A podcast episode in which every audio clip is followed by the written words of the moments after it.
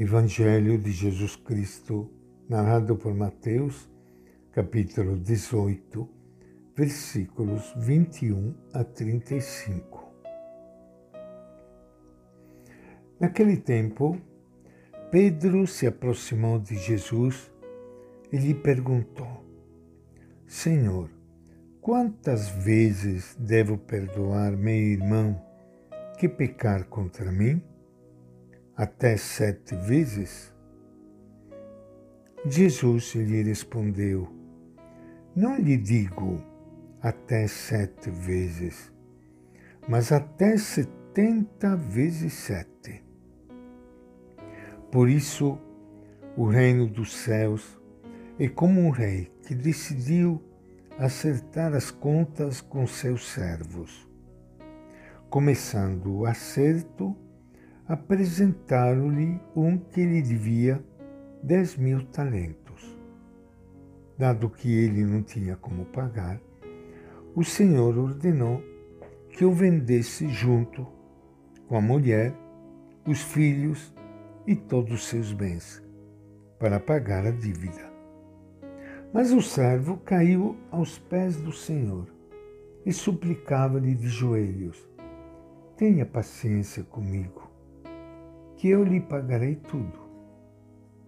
Então o Senhor, enchendo-se de compaixão por esse servo, o soltou e lhe perdoou a dívida. Ao sair, o tal servo encontrou um companheiro que lhe devia cem moedas de prata. Então o agarrou e começou a sufocá-lo, dizendo: Pague o que você me deve. O companheiro, caindo aos seus pés, lhe suplicava: Tenha paciência comigo, que eu lhe pagarei. Mas o outro não quis saber. Foi e mandou prendê-lo até que pagasse a dívida. Quando seus companheiros viram o que acontecera, ficaram muito tristes e foram contar ao Senhor tudo o que tinha acontecido. Então o Senhor chamou tal servo à sua presença e lhe disse: Servo malvado, eu lhe perdoei toda aquela dívida porque você me suplicou. Não devia você também ter compaixão do seu companheiro, como eu tive compaixão de você? E, enraivecido, seu senhor o entregou aos torturadores até que pagasse a dívida toda. Assim também fará com vocês o meu Pai Celeste, se cada um de vocês não perdoar de coração ao seu irmão. Esta é a palavra do Evangelho de Mateus. Minha saudação e meu abraço para todos vocês irmãos e irmãs queridas, que estão unidos neste momento com Ele e todos juntos, abrindo o nosso coração, a Sua palavra, que nos ajuda imensamente a viver esses dias da Quaresma. Vemos aqui Mateus preocupado em corrigir os conflitos, disputas, enfrentamentos que podem surgir na comunidade dos seguidores de Jesus. Provavelmente está escrevendo o seu Evangelho em momentos que, como se diz em seu Evangelho, a caridade da maioria está esfriando.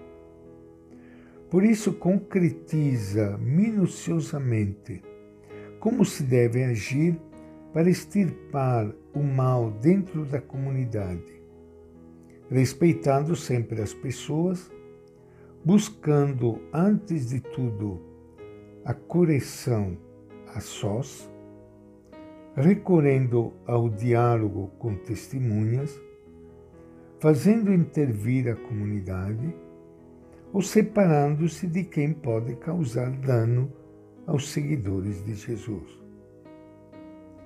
Tudo isto pode ser necessário, mas como deve agir em concreto a pessoa ofendida?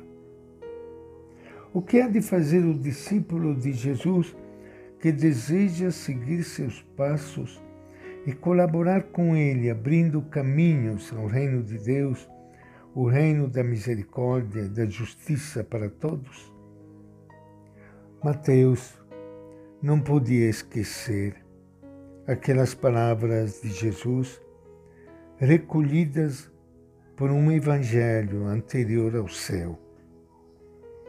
Não eram fáceis de entender, mas refletiam o que havia no coração de Jesus. Embora já tenham passado vinte séculos, nós, seus seguidores, não devemos rebaixar seu conteúdo. Pedro se aproxima de Jesus, como em outras ocasiões, o faz representando o grupo de seguidores. E diz: Se meu irmão me ofende, quantas vezes tenho que perdoar-lhe? Até sete vezes? Sua pergunta não é mesquinha, mas muito generosa. Já ouviu as parábolas de Jesus sobre a misericórdia de Deus? Conhece sua capacidade de compreender, desculpar e perdoar. Também ele está disposto a perdoar, muitas vezes. Mas será que não há um limite? A resposta de Jesus é contundente. Não te digo sete vezes, mas até setenta vezes sete. Hás de perdoar sempre, em todo momento, de maneira incondicional. Ao longo dos séculos, de muitas maneiras se quis minimizar o que Jesus disse. Perdoar sempre é prejudicial isto instiga e estimula o ofensor. Deve-se primeiro exigir seu arrependimento. É isso que a gente pensa a respeito da exigência de Jesus e diminuindo a exigência de Jesus. Tudo isto que muitas vezes nós pensamos, inclusive muitas vezes pensando que deve-se primeiro exigir seu arrependimento para perdoar, tudo isto parece muito razoável, mas oculta e desfigura o que Jesus pensava e vivia. Temos que voltar a Ele. Em sua igreja fazem falta homens e mulheres que estejam dispostos a perdoar como Ele, introduzindo entre nós seu gesto de perdão em toda a sua gratuidade e grandeza. É o que melhor faz brilhar na Igreja o rosto de Jesus. E esta é a nossa reflexão de hoje do Evangelho de Mateus.